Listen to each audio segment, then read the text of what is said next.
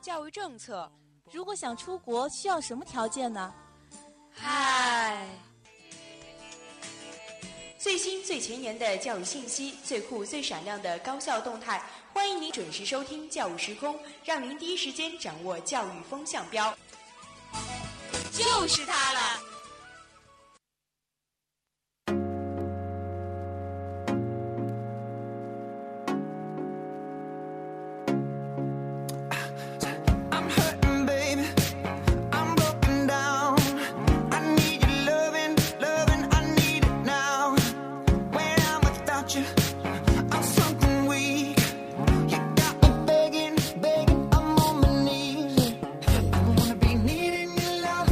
Hello，各位听众，北京时间的二十点三十分，欢迎您继续锁定 FM 九十五点二浙江师范大学校园之声，这里是教育时空，我是宇超，嗯，我是陈颖。其实啊，已经到了三月的中旬，我们的身边也是经常会发生一些特别有趣的事情啊。不知道陈颖，你身边有没有什么好玩的事情能跟大家分享一下呢？嗯，其实可能你不太感兴趣，因为最近要那个校庆了嘛，六十周年校庆。嗯。然后就是我和我的一些小伙伴们，我们想拍一个《大王叫我来巡山》的浙师版 MV。就可能成品出来以后，可能这就会成为一个有趣的事情了。所以现在还是比较麻烦的。对。不过我身边倒是我自己的一些生活就是比较个人化的，因为我身边有个男生，他就一直在看那个《太阳的后裔》嘛，然后我就经常在身边嘲笑他说：“哎，从前有一个，嗯，军官爱上一个医生的故事，然后就是我们中国版的《亮剑》嘛。”哦，哎，这样一说好像是哦。对啊，就是李云龙和那个谁谁谁。嗯嗯嗯，没错。好的，那在节目的开始之前啊，讲了这么多废话，先给大家介绍一下这次的主要内容吧。那今天还是依旧的三个板块，第一个板块教育新闻。第一则新闻讲的是我们学校出现了第一个学生教育的创业公司，也是非常的新鲜，开启了家庭和教育的双对接这样一个模式。那接下去第二则新闻讲的是清华招生，他们要背四书默篆书。嗯，那第三则新闻讲的就是横管了大学生在上课玩手机这样一个现象。严格的一个考核的手段呢，是让我们的学生越来越重视他们自己的学业了。嗯，那我们的第二个板块教育视窗，告诉我们了全国高考一张卷它的背后隐藏的其实是我们的公平期待。嗯，第三则第三个板块就是谈一谈。那在教师的编制里面，能不能让他们活动起来？嗯，在这一个板块教育大评周，就让我们一起来看一看。那一段音乐过后，让我们进入这一期的教育时空。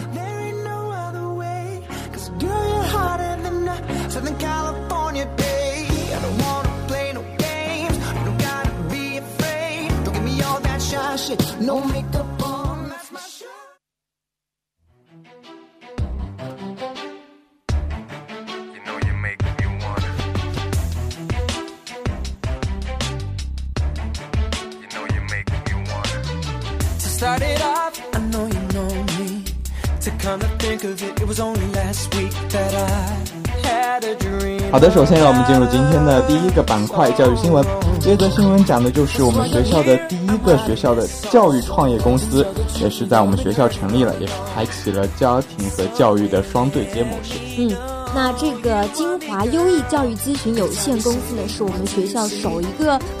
首一个、首个 对。学生教育创业公司，就是说，呃，他可能是我们学生自主创业的，嗯，然后他的注册资金呢是一百万，到现在为止呢，他们已经招募了全校几百名优秀师范生进入了他们的人才库，所以他们的师资来源其实，嗯，并不是已经成为教师的一些老师，反而是我们可能说正在读的一些师范生，对他们来说就是一些学弟学妹，就让他们来。做我们的员工嘛，嗯，那其实，嗯，最近我一直觉得有一个词啊，是在我们朋友圈很火爆，这个词叫做“互联网加”。嗯，那嗯，我觉得我们这一个公司也是采取了这样一种方式，把互联网加和我们这一个嗯教育模式是很好的对连接在了一起。我记得我们当时，我高中的时候还有初中的时候是有参加过这个补课的这样一个行为。嗯，那个时候就觉得这，啊，我们那个跟他们这个互联网加比起来，就是我们那个好蠢。因为他们那个时候就是我们呃，我们那个时候就是呃，比如说两个小时上课嘛，那一个小时就是给你做题目，然后还有一个小时就是让你老师讲这个题目的答案嘛。嗯，那可能现在互联网加有网络创新的这样一个方式。会更有趣。就是我们最近也很流行的一个网络课程嘛。嗯，对，我在很多的小学也是有这样一种模式去开始的这样子。嗯，那我们这个呃学生自主创业的公司，他们这种在线实时教学的新模式呢，就像我们刚刚说的，它打破了空间和时间的限制，然后呢就呃线上线下一起联合教育。所以呢，我觉得嗯，就是现在的教育越来越发展了，可能我们以后就真的在家里也可以自己学习了。对，毕竟现在是我们的网络不断的发展嘛。你看，从之前大家觉得在网上买这些东西特别不靠谱，嗯，甚至觉得电视上买东西也不靠谱，然后再到现在的嗯这个互联网加站开始，然后再到后来慢慢的有网络课堂，我觉得这个网络教学的趋势是越来越明显的。对，嗯。You make me wanna fall, you make me wanna surrender my soul. I know this is a feeling that I just can't fight. You're the first and last thing on 那我们接下去第二条新闻讲的就是清华自主招生，他们要求背四书默篆书。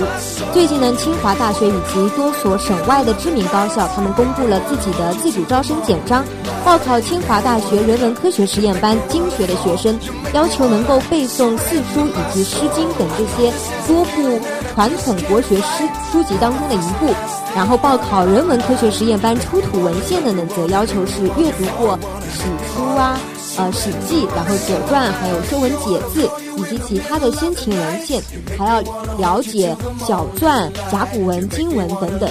其实我觉得，嗯，他们自主招生的这个要求还是非常合理的吧。因为我们这个汉语国际教育嘛，它也涉及了很大一部分，就是我们中国传统文学的这方面。所以，我其实我们专业的学生。呃，也要求要阅读这些古书籍，包括《说文解字》啊这些的。那其实，呃，我从一个单纯从一个理科生的角度来分析这个问题啊。其实我一开始看到这新闻，我真是一脸懵逼，用这个词来形容，因为觉得要去背这样一本书，很可怕的一件事情。嗯。作为理科生嘛，嗯，知道我们当初背文言文真的是非常的痛苦。对。但是，呃，又话说回来，我觉得，嗯，作为清华、北大这样的一种高校，它要自主招生嘛，嗯，我们肯定是要招一些比较有特色的。或者说自己有这样一种兴趣爱好的学生，所以能够背下来这些东西，应该也是会有一定而且他报考的本来就是呃人文，然后他有专门针对经学专业的以及出土文献专业的学生嘛。那这些学生既然去报考了他们的专业，那就说明他本身对这方面是感兴趣的。所以可能对我们来说非常痛苦的背四书啊、默篆书，对他们来说是非常感兴趣。对。而且就是说，对我们这个学校来说，如果这个学生有这样一点的基础的话，我觉得他可能在教学的时候会更方便一些，就不必在上课的时候特别解释这个四书五经到底该怎么去理解啊，或者说怎么去，你一定要去背诵这些东西，可以加快教学的步伐。嗯，没错。那除了他们的招生内容是要背四书末篆书之外，他们的招生方式啊，不只是清华大学。还有我们中国科学技术大学在重重的资料审审核之后呢，他们的测试形式改成了笔试加面试，而且面试呢是分为了辩论辩论小组面试，所以我觉得就是他们的自主招生也更加的公平公正了。也是朝一个更加活泼一点的方式，而不是进行单纯的一种考试。嗯，毕竟自主招生和传统的高考比较有一些区别。嗯，如果全是笔试的话，就没什么区别。他们也是为了招到更好的学生生源，对，就是有更多的表达能力。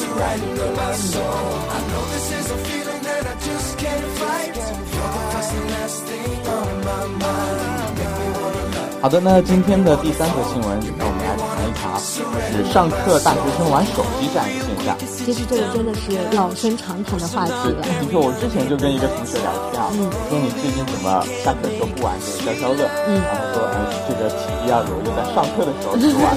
不然上课的时候就不知道在干什么。其实这种现象真的是在我们大学生活当中非常的频繁。但是我觉得，嗯，我们也都是师范生嘛，在师范学校，以后我们出去也都是要做老师的，所以其实我们可以设身处地的想一下，以后我们在讲台上面上课，然后下面的学生都低着头管自己玩手机不理你，特别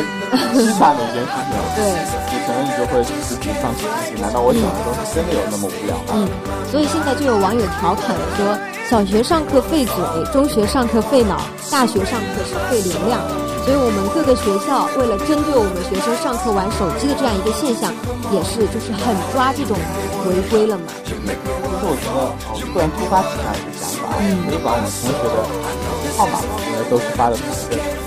嗯，比如说我们学校我们这个幺七八五八这个，对对对，就可以把这个卡换成二级码，然后你上课的时候就根本就没有这种发信息刷网络的信息，就是网速特别慢啊，那可能跟有一些学校他们那个屏蔽信号的这种手段有一定的相似之处。那这个就是让你自己觉得，哦，无时无刻我都觉得我是个二级网，我就没有这个兴趣了。嗯，屏蔽信号可能有的同学还会觉得，我去尝试一下，说不定我就嗯能够上了。对对。那针对我们这个课堂玩手机的问题啊，除了我们。呃，就是教师严抓我们学生这种玩手机现象之外，我觉得教师也要从自己的方面多多改进他的教学内容、教学方式。如果我们的呃课堂上非常有趣的话，那也我想也可以调动起学生的学习兴趣。那可能我们就会把手机放在一边了。对，就像我们因为去上那个大学英语课的时候，就会觉得哎，上外教的课就不容易犯困。嗯，然后我自己个人亲身体验，然后就去上我们中国老师的一些课。上一节课已经是很要命的一件事，第二节课基本上都已经困了。所以我们呃，就是针对上课玩手机的现象，应该从我们学生然后老师两方面一起来解决这个问题。我们也要更重视我们自己的学业。觉得大家互相尊重，然后我们理解老师，老师也很理解我们，是这样。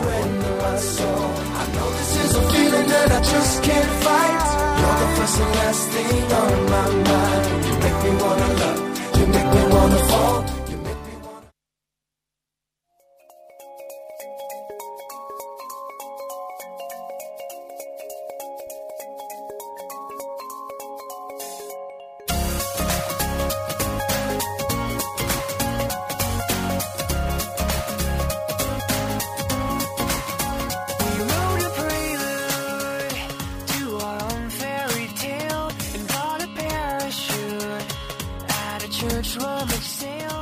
也就也就是在三月十号的下午啊，教育部部长叫袁仁贵的这样一位先生是在谈及到全国高考的一张卷时表示，将来会不会采取这样全国一套高考卷子这个问题呢，也是不能给出明确的答复，需要从实践中去找到这样一个答案。那今天的第二个板块教育视窗，就让我们来谈一谈这个全国高考一张卷，在这件事情之后，人们期待的到底是什么？嗯。那其实我们最近的这个恢复全国统一卷呢，已经是成为了热议了。因为在今年的两会上面，这个话题就已经成为了热议话题。而且之前呢，我们的全国人大代表谢子龙也是建议了，嗯，他希望尽快能够恢复全国统一命题，然后再邀请各省的命题专家共同参与，制定多套试卷来选择，然后再做好我们的教育水平评估工作。其实，如果将高考当做是一盘棋考虑的话啊。逐渐恢复我们的全国统一命题，也是有利于一些，嗯，比如说降低舞弊呀，还有漏题风险这些方面，然后呢，再进一步保障我们的高考安全性。嗯，那可能各位听众距离这个高考稍微有那么一段时间，先给大家介绍一下今年这个高考的现状。就是二零一六年是已经有二十六个省份是选择了这个统一命题，嗯，那还是剩下五个省份是分省命题，那分别就是北京、上海。天津、江苏以及我们的浙江省，从二零零四年开始是有十是有十六个省市选择分省命题命题，然后到了今年为止，也就二零一六年嘛，然后只剩下四个省市选择五个省市去选择这样一种方式，可能其中有的原因就是这个成本实在是太高了。嗯，那既然我们其就以前有过全国统一卷，那之后为什么会取消呢？其实这个问题呢，就要跟我们。呃，在中国成立之后有一段时间的那个教育改革这个状况下联系起来了，因为我们当时的教育改革它其实也是分省然后分阶段实施的嘛，并不是全国三十一个三十一个省同时进行的，所以说呢，在十多年前我们推动这个基础教育包括普通高中改革的时候，他们还在不同程度的进展当中，所以为了适应我们各个地区的他们的嗯课改以及教改的需要，才就是。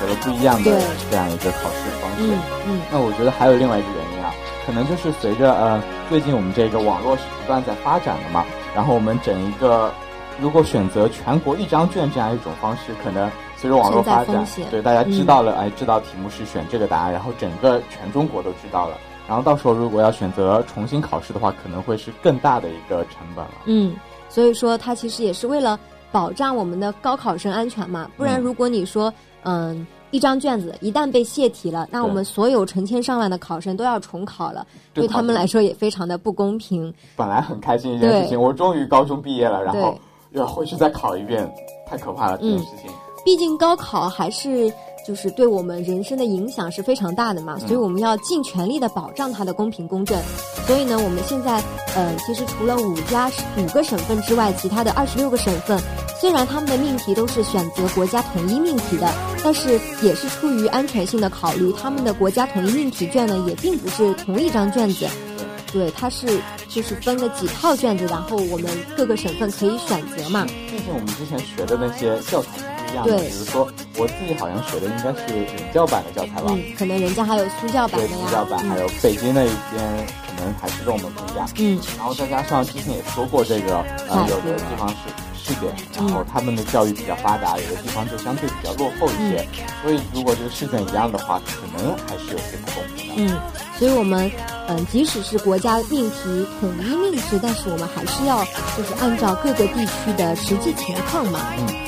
那再来看一下啊，就是大家最关心的这样一个问题，就是说全国统一张卷子到底有没有可能？嗯，那我们这个教育部部长袁仁贵就表示啊，这个主要还是靠实践来看这个答案。嗯，因为毕竟教育改革是一个周期非常长的一个过程，比如说我们从小学开始，再到初中、高中，相当于一共是有十二年的时间，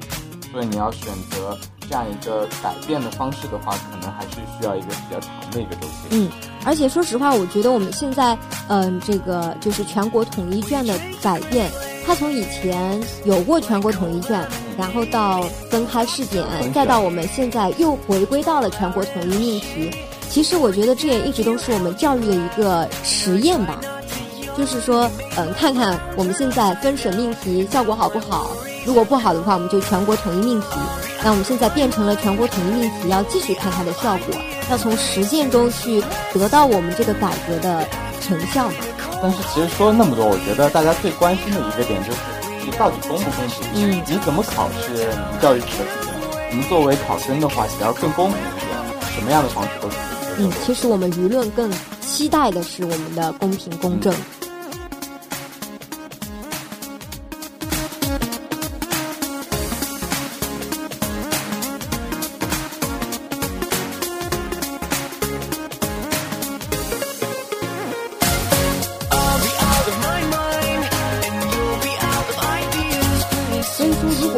保障我们的嗯高考的公平公正，除了在我们这个试卷上面做文章之外，其实在我们的录取制度方面，我觉得那个改革其实应该也有很大的必要性。嗯，因为我们现在采取的是一个我们整一个省，然后再按分数这样子划分。嗯，我觉得可能如果全国同一张试卷再去划分的话，可能会相对比较公平一些。嗯，因为你看我们现在就有很多地区有那个。地区保护政策嘛，比如说清华、北大，他们北京的考生可能就更容易一点。对，那针对我们浙江的话，我们就比较可怜一些，因为我们浙江省只有一个 二幺幺九八五，只有浙江大学嘛。嗯，所以，呃，为了保障我们高考的。公平公正，然后也让我们的学子辛辛苦苦学了这么个十几年，能够有些回报。嗯，所以我们除了在我们的嗯考卷上做文章之外呢，也希望我们的录取制度能够更加的改进一些。对，就是制度能够跟得上整完善。对，嗯。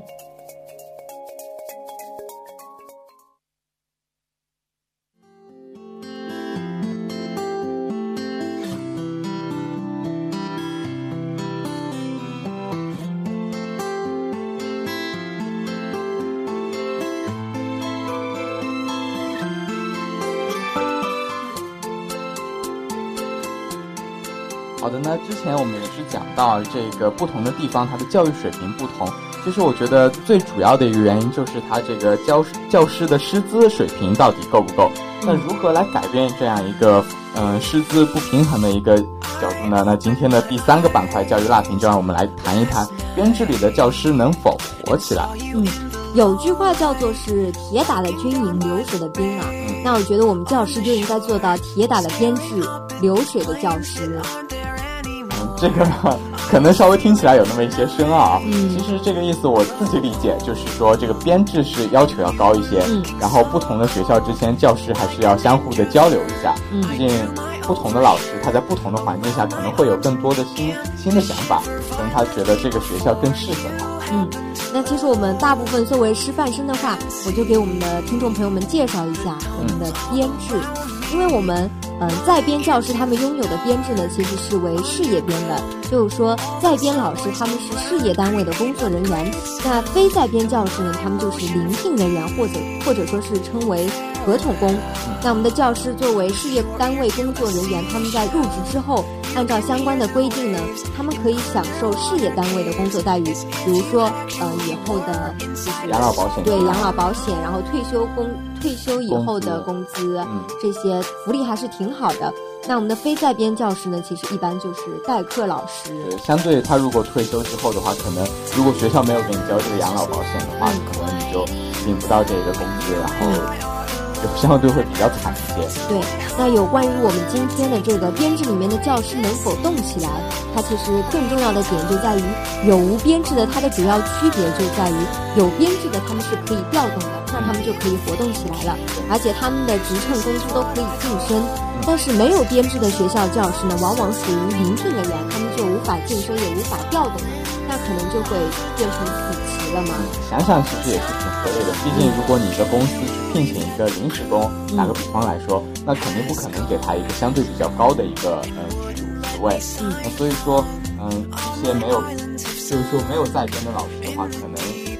他相对的一些工作的积极性也会不一样一些。嗯，那其实我们最近这个编制的问题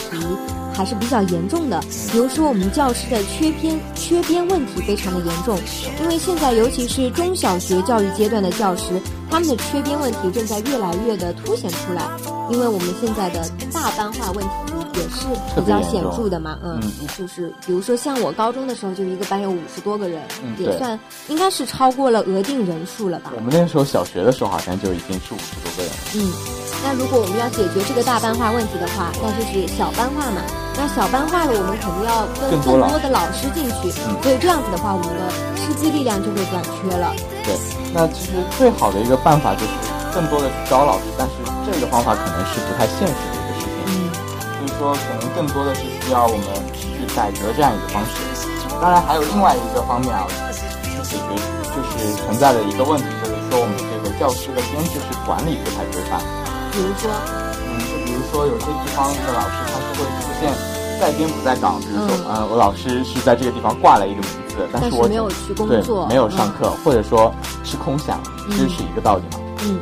那除了我们之前的那个教师缺编问题严重之外，还有一个就是，嗯，编制吃紧。那面对这种情况的话，我觉得我们可以去创新，去解决这方面的问题。毕竟给的名额是死的，但是我们去创新这样一个方式，选择一个更好的方式去教育学生，让他们有更好的师资力量，还是可以的嘛。嗯，那这个问题的话，我觉得我们可以建立，就是同一个地区内的他们教师编制的动态调配这样一个机制。嗯，就是我们前面的标题讲的，让教师真正的流动起来，活动起来。那我们第一个就可以完善我们区域内的统筹机制，比如说，我们有一些地方的教师，就是嗯、呃，比如说大城市的教师嘛，嗯、他可能因为学生的人数也比较多，他可能就会比较缺乏师资力量。嗯，但是我们有一些地方小的呃县或者是镇城镇，嗯、他们可能师资力量就会比较比较多一些，对多一些，然后学生也比较少一些，嗯、可能这个时候把这些老师调配到需要的地方，嗯、可能会更好的利于这个教育的发展。嗯，那我们第二个方法呢，就可以通过政府购买服务的方式来解决。说上去好像比较深哦，嗯，其实就是我们嗯、呃、把这些各个教师嘛。把他们组织起来，变成一个特许学校或者说是民办机构的这样一个方式，然后我们的教育机构或者说我们的政府再去呃提供一些力量，然后帮助这个学校的成立，嗯，然后让整个社会能够相信他，去认可他，嗯，其实就是政府购买了这些服务，然后再把他们分配到各个学校去。嗯、对，那还有一个方式，可能我们就可以选采用一个流动的编制吧，嗯，就比如说，嗯，有一所。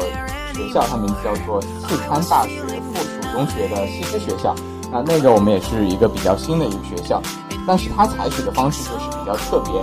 嗯，整一个财政部门拨给他的款项是直接把所有的都给了学校，让学校自己去决定多少老师、多少学生、怎么造建筑这样。这样他们学校的自主权就比较大嘛。所以说，嗯，他们在招老师的时候，可能流动性就会比较强，自主性比较强。这样子可能就会，嗯，比如说我们之前提到的，他们非在编教师就是临时工，他们如果与公办教师的就是工资待遇啊一些，嗯，酬劳待遇一样的话，那我觉得他们肯定也很乐意来。这样子就可以造成一个，呃，应该说是形成一个教师流动的一个好现象。对而且我觉得这样一个方式的话，可能还有一个新的改变，就是，呃，可以更好的去发挥这个学校的特色。嗯。因为比如说每个地方都有它自己特色嘛，比如说浙江是江南水乡，嗯，那可能你更多的是琴棋书画方面的知识，是不是有一些呃，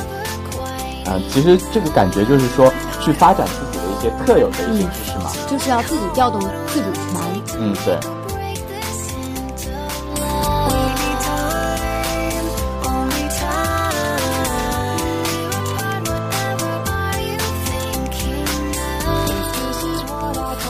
好的，时间过得是非常的快，也是到了二十点五十八分，这一节的教育时空就要跟大家说再见了。在节目的最后，再来给大家回顾一下这一期的主要内容。嗯，首先是第一个板块教育新闻，讲的是我校首个学生的创业教育创业公司，那也是开启了家庭和教育的双对接模式。嗯，那接下去的第二则新闻呢，讲的是清华自主招生要求背四书默篆书。嗯，第三则新闻讲的就是横管了大学生上课玩手机的现象。也是严格考核手段，让学生能够更加的重视学业。嗯，第二个板块教育视窗告诉我们，全国高考一张卷，它的背后其实是我们的公平期待。嗯，第三个板块教育辣评，我们就谈了编制里的教师到底能不能火起来。嗯。